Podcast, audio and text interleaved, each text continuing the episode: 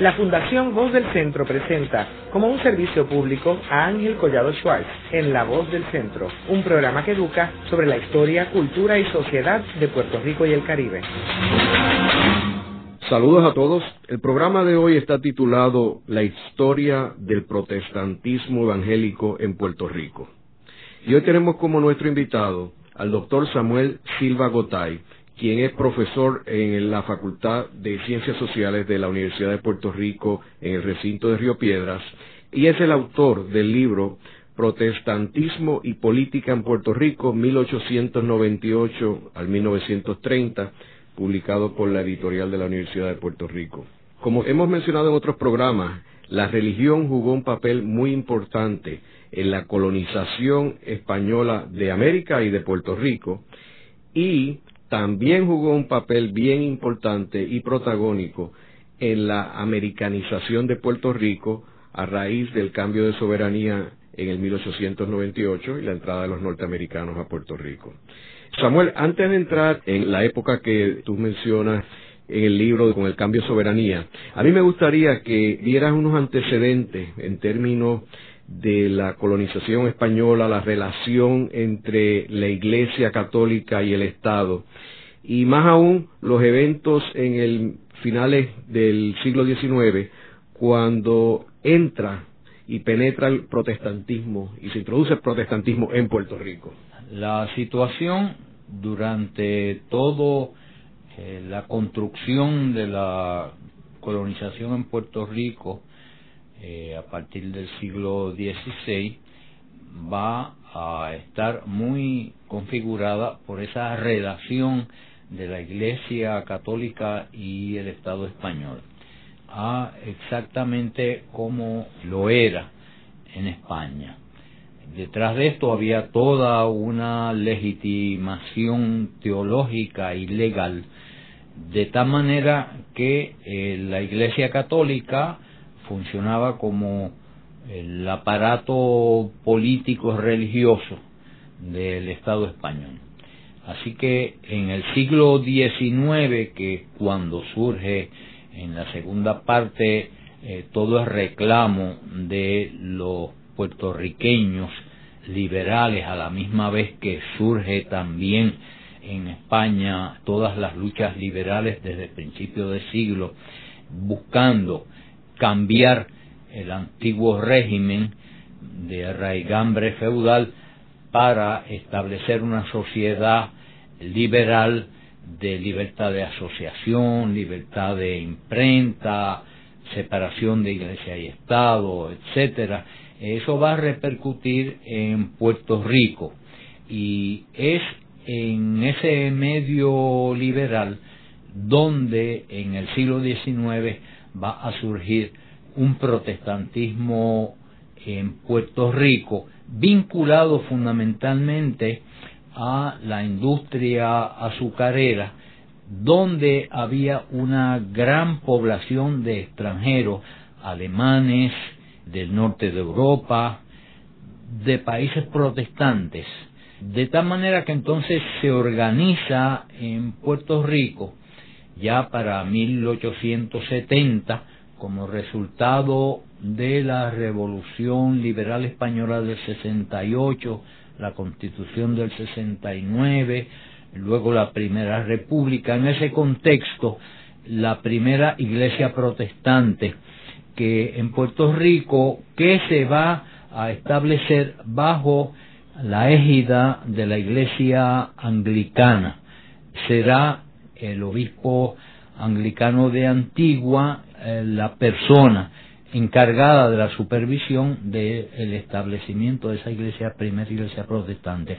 De tal manera que en, el 1870 se organiza oficialmente bajo las nuevas leyes, 1874 finalmente se inaugura el primer templo protestante, que es ese que hay en la avenida Hosto en Ponce, ese templo y esa iglesia recogía las diversas confesiones, denominaciones protestantes entre estos ingleses, alemanes, franceses, daneses, holandeses que había en, esa amplia metrópolis de Ponce de la, de la época, ¿no? Eh, donde había, prevalecía una mentalidad muy liberal, ¿no? Claro, esa iglesia que se inaugura, como dije, en 1874 y que Don Lidio Cruz Monclova, el historiador, señala hubo unas 400 personas presentes en la inauguración del templo, lo cual nos indica la magnitud del asunto y, y el hecho de que probablemente ese movimiento estaba ya desde 1860 muy activo en Ponce, en cédulas, en celebrando sus actividades y sus cultos en las casas, etcétera, ¿no? Verá su fin cuando también en 1874 regresa el rey, cae, cae la República, Primera República Española, y entonces los obligan a entrar por la puerta de atrás y a no tocar las campanas, siguiendo la misma reglamentación de la ley en España. O sea que los primeros protestantes en Puerto Rico no fueron norteamericanos. No, definitivamente no. Así que ese cuento que hacían las abuelitas que los americanos trajeron el Evangelio en Puerto Rico es un cuento muy equivocado. En Puerto Rico del 98 vinieron las misiones norteamericanas, que es otra cosa, pero el protestantismo evangélico en Puerto Rico se inicia en Puerto Rico 40 años antes de llegar los norteamericanos y oficialmente pues 30 años antes. ¿Y tenemos alguna documentación que pruebe de que estos 400 feligreses que eh, participaron en este lanzamiento de esta religión, que en parte era como una especie de expresión en contra del régimen español y en contra del catolicismo debido a la íntima relación entre la Iglesia Católica y el Estado? Queda en los archivos de Ponce y en los archivos de la Iglesia Anglicana la documentación de este historial. No todos los 400 eran protestantes ni miembros de la Iglesia, porque pues eh, había muchos visitantes que respondían al hecho de la apertura liberal que existía en eh, la ciudad de Ponce. Y entonces esto hay que verlo como parte de todo el proceso liberal anti-español en el sentido de anti el viejo régimen y ante la monarquía y ante la represión y ante la tiranía española del siglo XIX y ante el Estado y en favor de la reforma del estatuto colonial.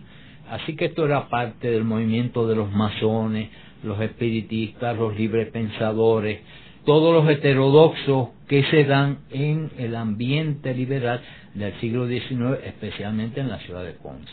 ¿Y qué sucede cuando tú mencionabas hace un momento de que en el periodo que cae la República la gente tiene que ir por atrás a, la iglesia? ¿Cuánto duró ese tipo de...? Sí, eso dura hasta el 98. De hecho, eh, es curioso, ¿verdad? Que ahí está el dato de el primer señor que corre a la iglesia en Ponce en el 98 a tocar la campana, ¿no? para anunciar se acabó ya eh, la represión y la tiranía española. ¿no?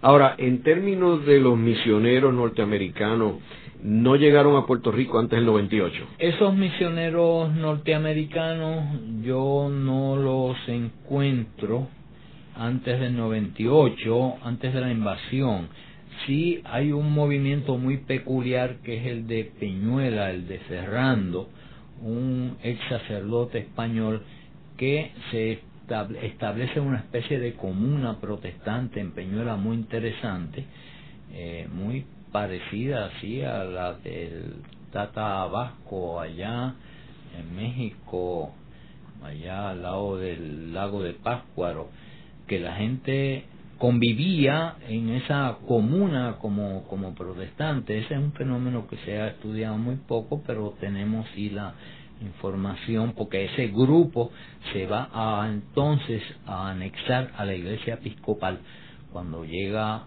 eh, los norteamericanos y la Iglesia Episcopal decide constituir inmediatamente una capellanía en Puerto Rico para los soldados en el mismo 98. Yo menciono esto porque en el caso de Hawái, por ejemplo, los misioneros fueron como una avanzada a los norteamericanos, antes de los norteamericanos entrar, este, y enviaron un grupo de gente del este de Estados Unidos allí a evangelizar a los hawaianos. Y por eso menciono a ver si había un paralelo con Puerto Rico, pero tú entiendes que no. No, de, de, de hecho, una de las diferencias que hay entre el protestantismo cubano y el puertorriqueño es que se inicia mucho antes porque se inicia durante las guerras de revolución de independencia cubana. Una vez se rompe la, la guerra del 68, la guerra de los 10 años que termina en el 78, eh, muchos de esta gente emigran a Estados Unidos, se convierten allá, luego regresan a pelear y a evangelizar, de tal manera que ese primer protestantismo cubano es un protestantismo muy nacionalista, además de antiespañol, muy cubano, contrario al protestantismo puertorriqueño que va a ser muy proamericano. Samuel, ¿y qué sucede en el 98 cuando entran los norteamericanos? Con los religiosos. Sí, bueno, el capellán católico del ejército invasor le va a hacer pedido por el comandante del ejército que haga una evaluación de la Iglesia Católica. Y él va a encontrar pues que la Iglesia Católica y va a ser un informe muy importante que está tenemos ya en el, eh, Archivo Nacional en Washington que la la situación de la Iglesia Católica era eh, muy desastrosa por la unión de la Iglesia con el Estado y él dice, termina diciendo el informe, si se puede salvar la Iglesia Católica, en realidad será un milagro.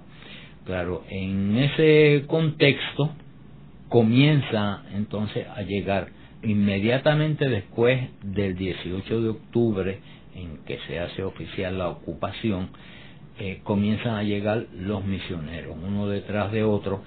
Es interesante que casi un mes antes del 25 de julio de la invasión, eh, un mes y cinco días antes, se reúnen en Nueva York unas siete denominaciones protestantes para planificar eh, su llegada a Puerto Rico y la penetración misionera en Puerto Rico. Eh, o sea que tenían claro que ya la invasión se iba a dar y, y, que, y, querían que no ocurriera el mismo problema que tenía el movimiento misionero en África y Asia, donde las misiones se competían unas con otras por el territorio y querían eh, organizar bien el trabajo misionero en Puerto Rico y de hecho allí se reparten entonces el territorio y por eso es que encontramos los primeros años los presbiterianos en el oeste, los bautistas en el norte centro, los evangélicos unidos, congregacionalistas en el sur, los discípulos por ahí, por Bayamón para arriba, etcétera, etcétera, ¿no? Así que inmediatamente, pues comienza la evangelización, la predicación, establecimiento de pequeñas escuelas, etcétera, etcétera. Hacemos una breve pausa y luego continuamos con la voz del centro.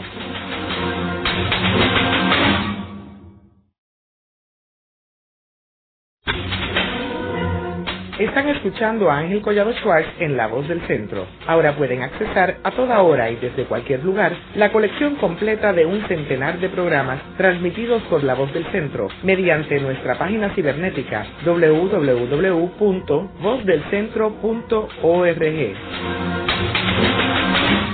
Continuamos con el programa de hoy titulado La historia del protestantismo evangélico en Puerto Rico. Hoy con nuestro invitado el doctor Samuel Silva Gotay, profesor de la Facultad de Ciencias Sociales de la Universidad de Puerto Rico, del recinto de Río Piedras, y autor del libro Protestantismo y Política en Puerto Rico, 1898 a 1930. Samuel, en el segmento anterior estábamos hablando sobre la estrategia norteamericana de evangelizar a Puerto Rico a raíz de la invasión en el 1898.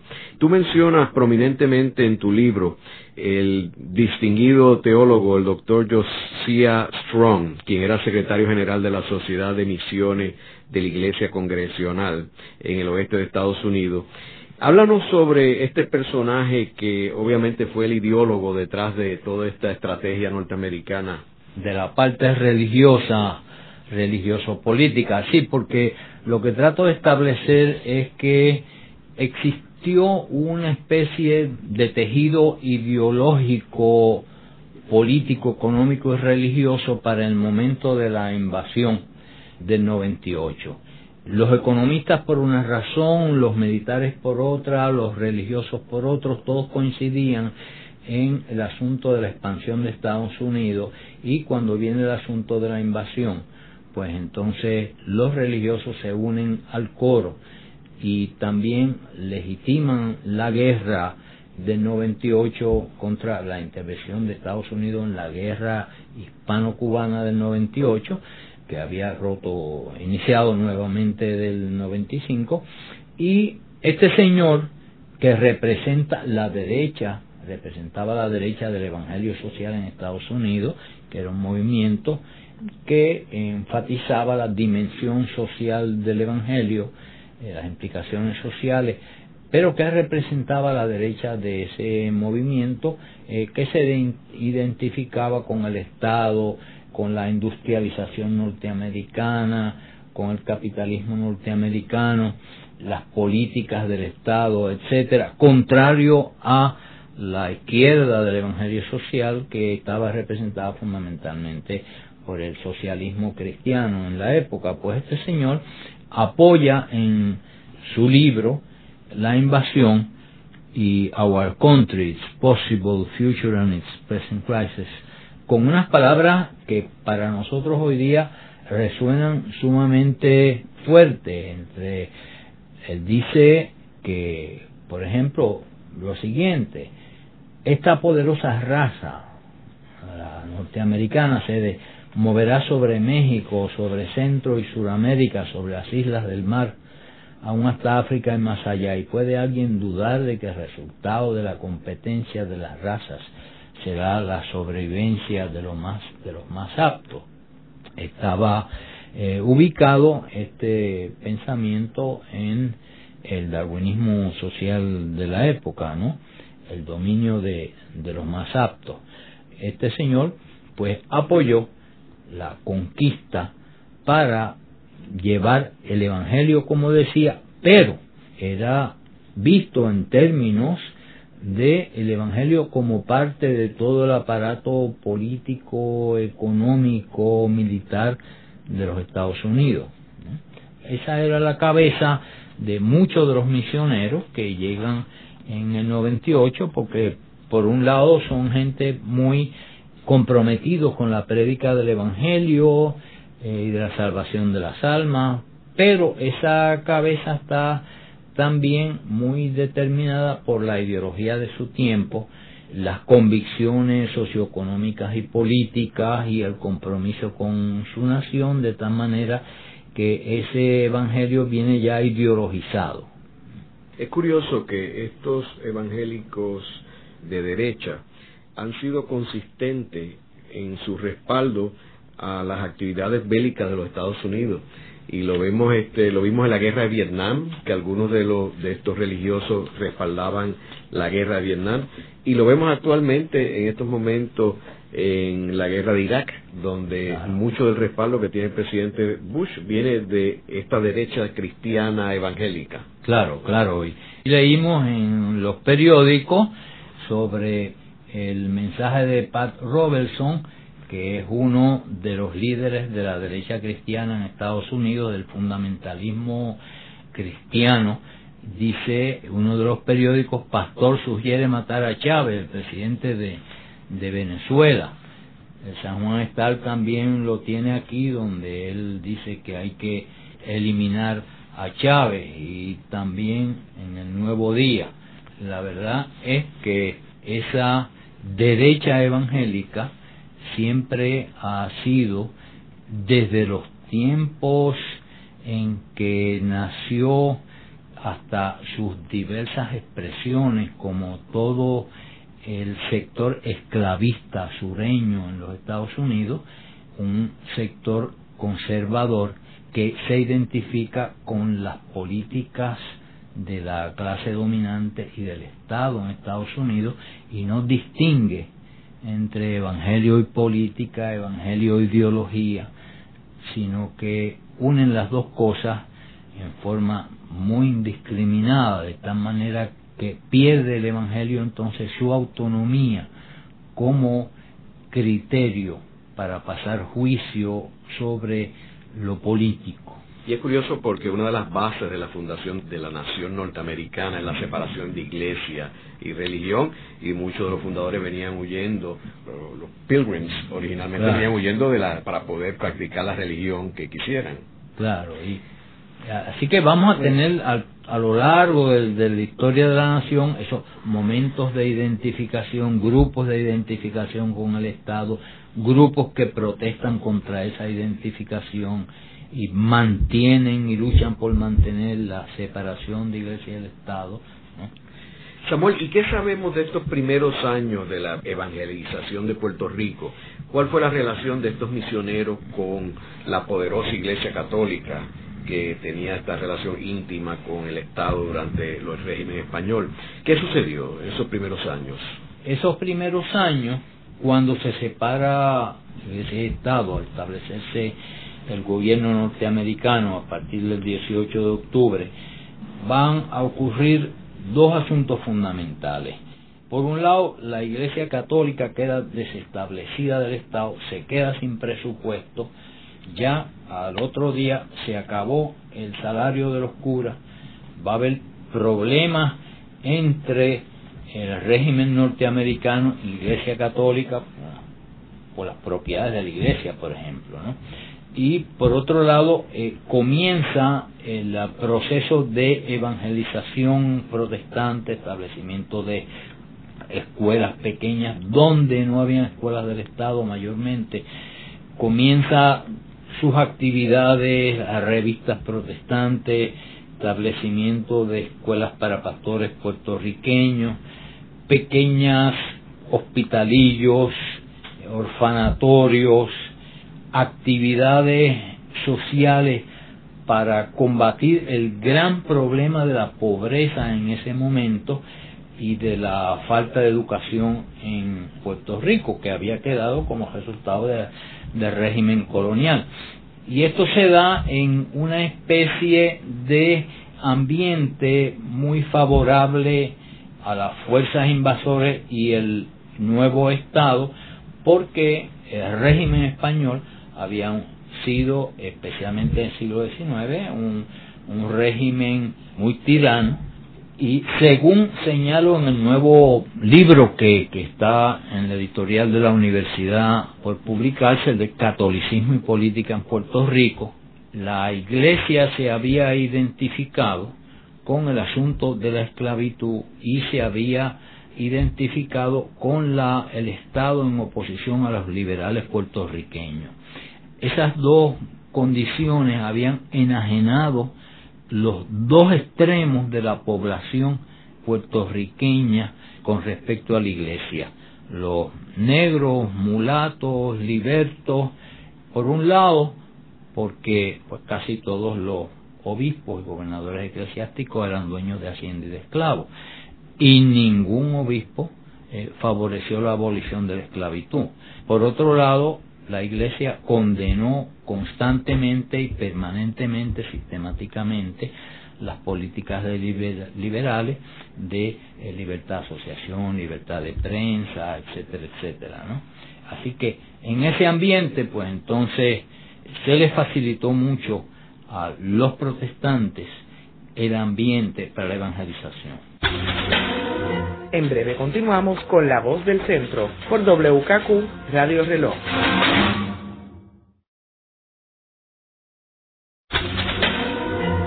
Están escuchando a Ángel Collado Schwartz en La Voz del Centro. Ahora pueden accesar a toda hora y desde cualquier lugar la colección completa de un centenar de programas transmitidos por La Voz del Centro mediante nuestra página cibernética www.vozdelcentro.org.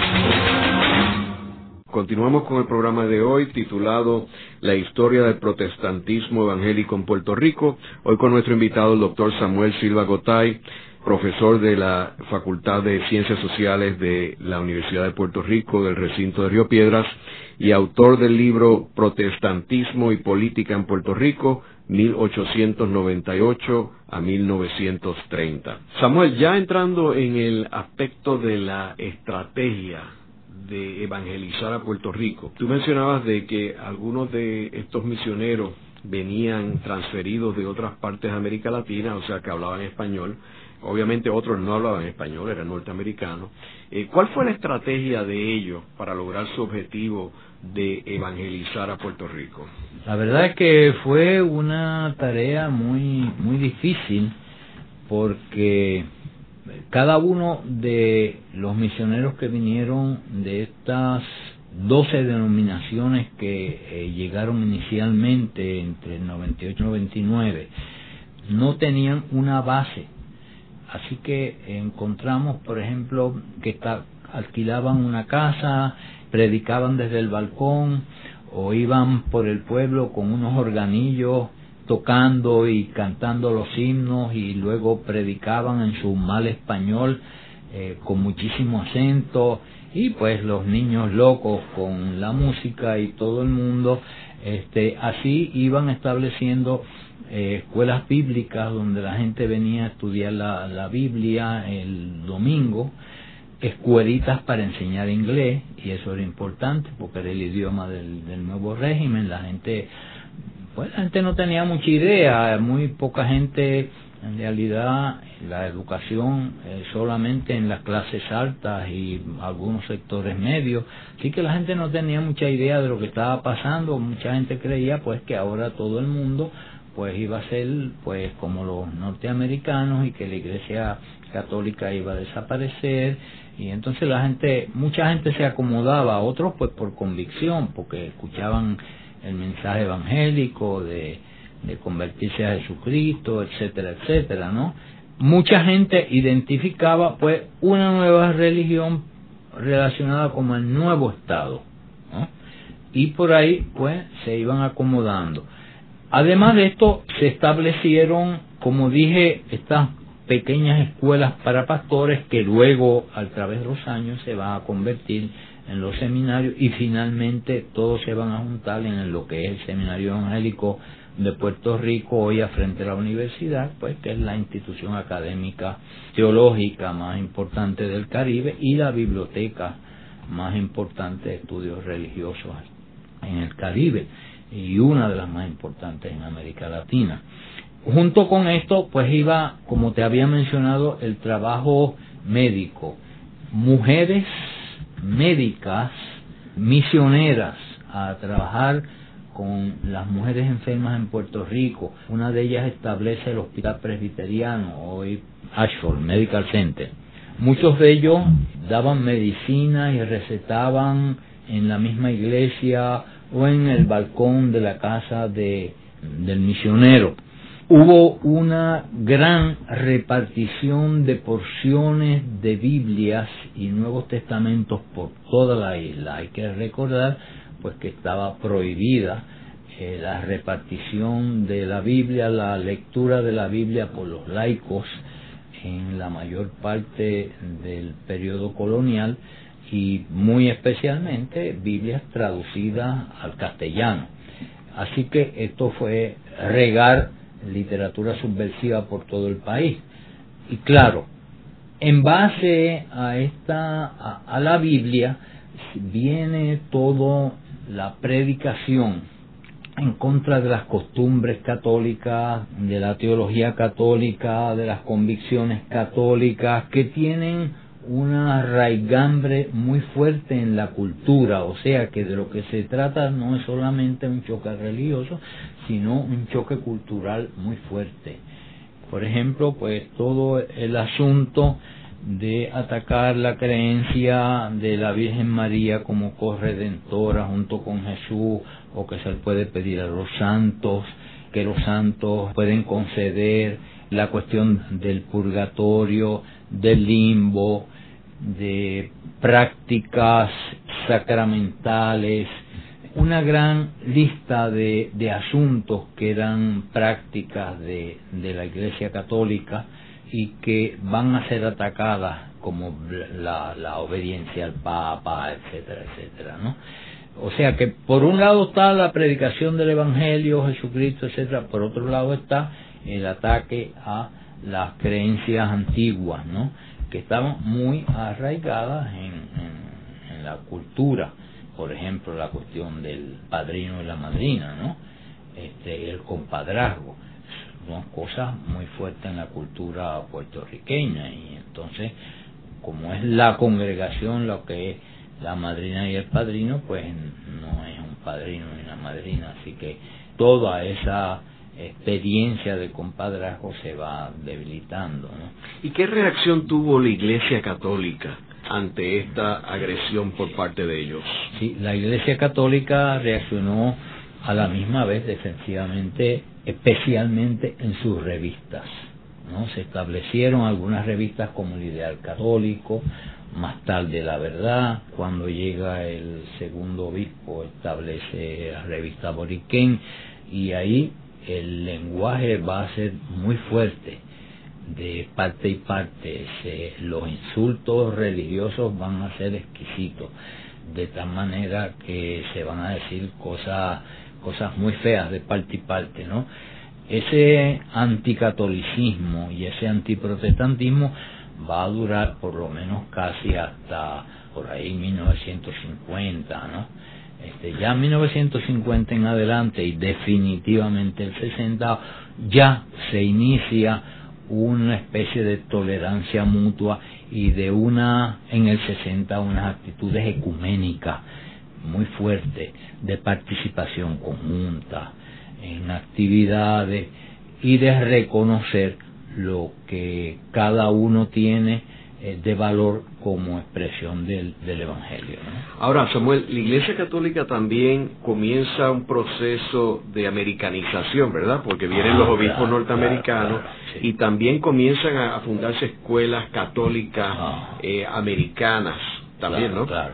Precisamente en este libro nuevo que te digo de catolicismo y política, que espero que la editorial pueda publicar en los próximos meses, voy estableciendo cómo la Iglesia Católica norteamericana, eh, porque van a ser obispos norteamericanos que van a sustituir a los españoles, va también a establecer unas prácticas que la van a llevar a apoyar el proceso de americanización eh, en formas muy fuertes.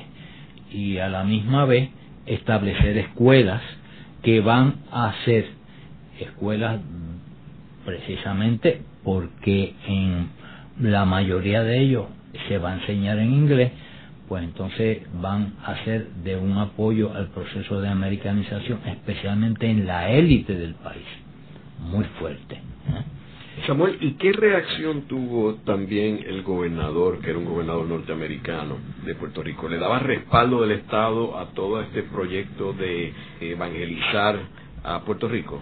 Sí, porque hay que recordar que los diversos actores tenían diversas agendas, los militares por un lado, los políticos por otro, los empresarios, los funcionarios de la educación, cada uno veía el proceso de americanización desde su punto de vista.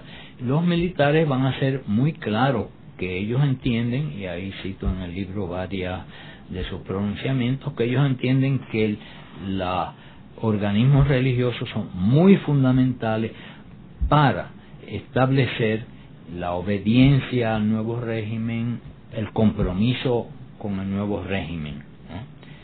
Y los gobernadores, pues, norteamericanos, pues, nombrados por presidente de los Estados Unidos, algunos eran unos papanatas, como hemos visto en la historia, otros muy pocos, algunos tipos inteligentes, entendían que debían apoyar todos los cuerpos religiosos que apoyaran al proceso de americanización. ¿no? Por ejemplo, un incidente que me parece que resalto mucho con toda la evidencia que hay sobre él, en el caso de la Iglesia Católica y que eh, relato ahí en Catolicismo y Política en Puerto Rico, eh, es cuando en el 1909 el gobierno norteamericano pone, vuelve a poner a Puerto Rico en el Departamento de Guerra. Y entonces el obispo de Puerto Rico, William Jones, hace un banquete en el obispado para reconocer, agasajar al secretario de guerra de los Estados Unidos y toda su compañía que trae en ese banquete. Y entonces allí el obispo aprovecha para decir palabras de representando la iglesia, en términos de su compromiso con el proceso de americanización.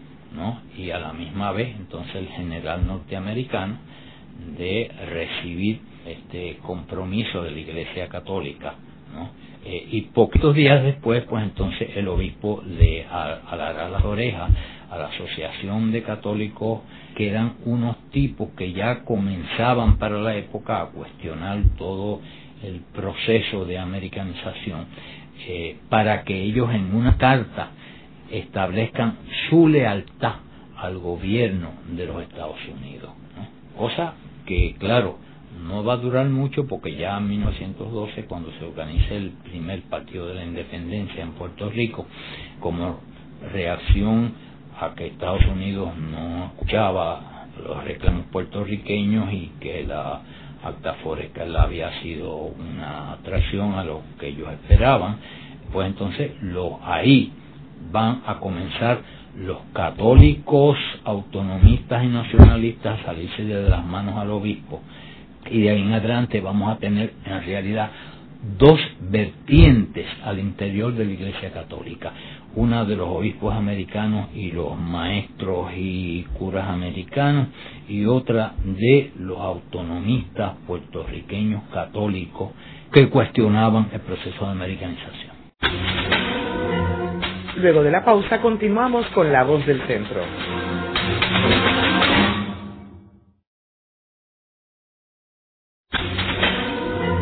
Continuamos con la parte final de La Voz del Centro con Ángel Collado Schwartz. Pueden enviarnos sus comentarios o sugerencias a través de nuestra página cibernética en www.vozdelcentro.org. Continuamos con el programa de hoy titulado La historia del protestantismo evangélico en Puerto Rico. Hoy con nuestro invitado el doctor Samuel Silva Gotay, profesor de la Facultad de Ciencias Sociales de la Universidad de Puerto Rico, del recinto de Río Piedras, y autor del libro Protestantismo y Política en Puerto Rico, 1898 a 1930. Samuel, en el segmento anterior estábamos hablando sobre la estrategia de los evangélicos en términos de introducir el protestantismo norteamericano en Puerto Rico y las primeras décadas y cómo ellos fueron bien agresivos en establecer unas estrategias y unos sistemas. ¿Qué sucede luego de ellos este, lanzar estas estrategias? La iglesia irá creciendo y ya para 1919, por ejemplo, la mayoría de los pastores eran puertorriqueños, eh, porque hay que reconocer que un asunto importante fue el hecho de que siempre se predicó y se enseñó en español en la iglesia protestante, lo cual generó un protestantismo puertorriqueño en el sentido de la, de la población, que siempre estuvo en un cierto conflicto con los misioneros, un conflicto que, por ejemplo, explotó en, ya en la década del 30, en el caso de la Iglesia de Discípulos de Cristo, por ejemplo, en medio de la depresión, por el carácter eh, carismático que tomó esa denominación en, medio de la pobreza terrible de la, de la depresión. queda un poco contradictorio con el carácter así de clase media y muy formal de la iglesia norteamericana y los misioneros.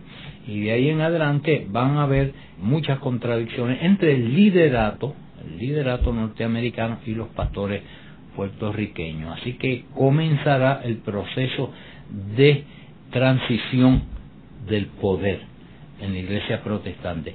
Pero la década del 30 también, por todo el problema de la miseria espantosa y todo el problema político colonial, eh, surgimiento del nacionalismo puertorriqueño, la búsqueda de la identidad de los puertorriqueños, la rebelión de las uniones obreras puertorriqueñas, eh, esto va a impactar también la iglesia y surgirán los primeros puertorriqueños en grupos significativos eh, que comienzan a romper esa identidad de la ideología del evangelio norteamericanizado y comienzan a ver el evangelio desde lo puertorriqueño.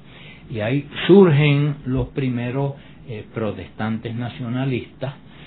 Y esto va a echar las semillas para un evangelio, un protestantismo mucho más saludable, más abierto al mundo que uno lo va a ver entonces ya expresado claramente en la década del 60, cuando surge toda esa generación de pastores jóvenes y de universitarios que se manifiestan a partir de su fe y desde su fe, desde sus posiciones teológicas en contra de la guerra de Vietnam, contra el JTC, en contra del servicio militar obligatorio, en contra de la presencia de la Marina en, en Culebra y en Vieques, que de dónde va a salir eh, todo ese liderato que va a ser muy importante en la organización de esa marcha gigantesca en favor de la paz en Vieques, que todo Puerto Rico vio y,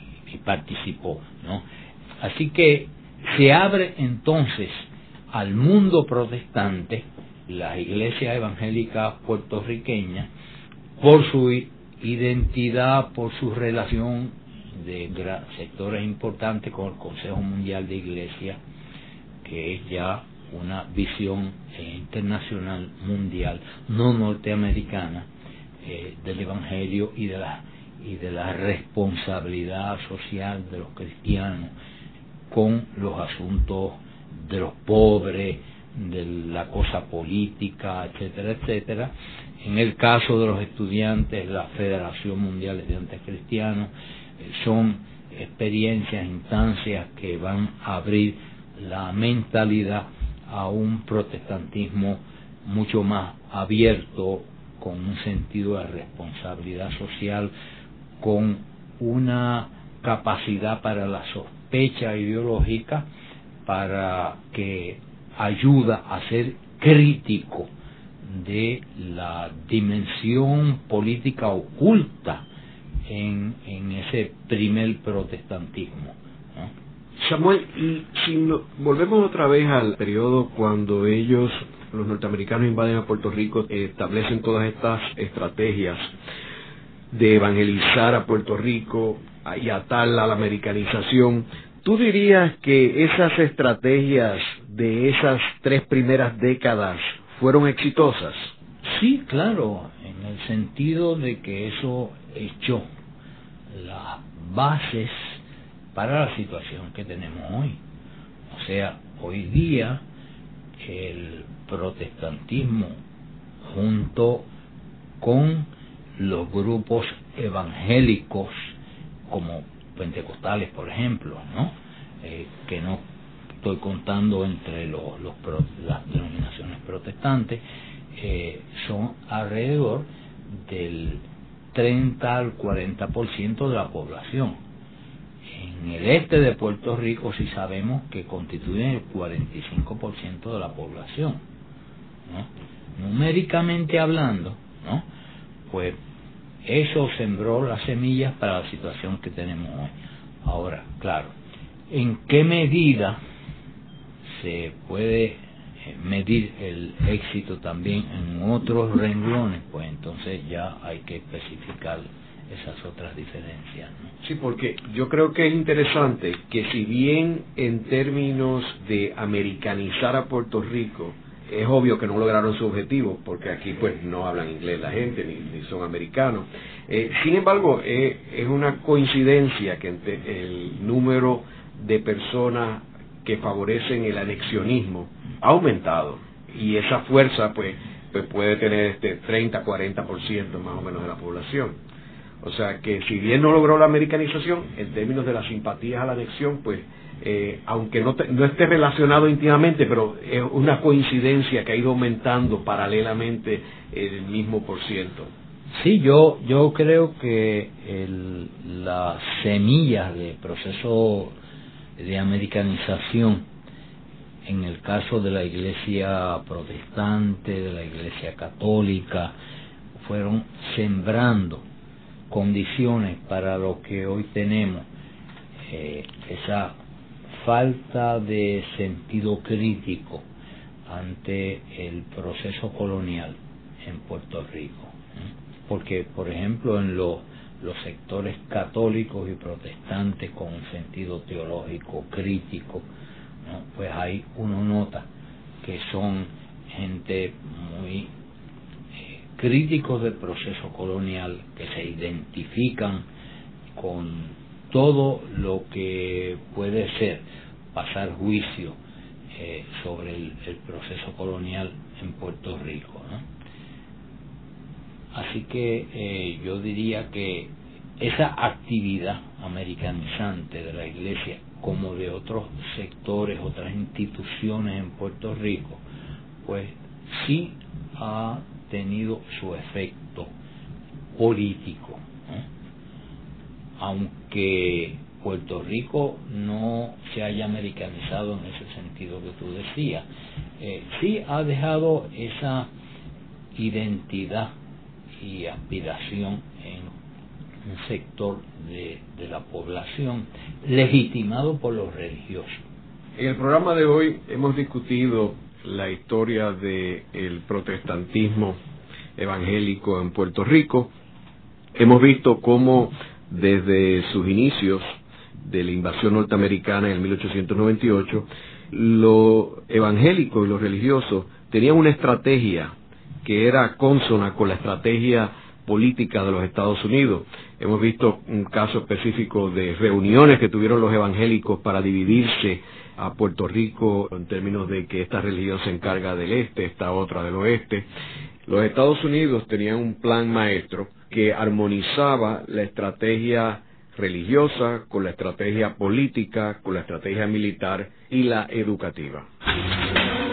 Colaboran en la dirección técnica Ángel Luis Cruz y Ezequiel Cabán. En la producción Isabel Pichardo y Nidia Suárez. Los invitamos a sintonizarnos la próxima semana a la misma hora en La Voz del Centro por WKQ Radio Reloj.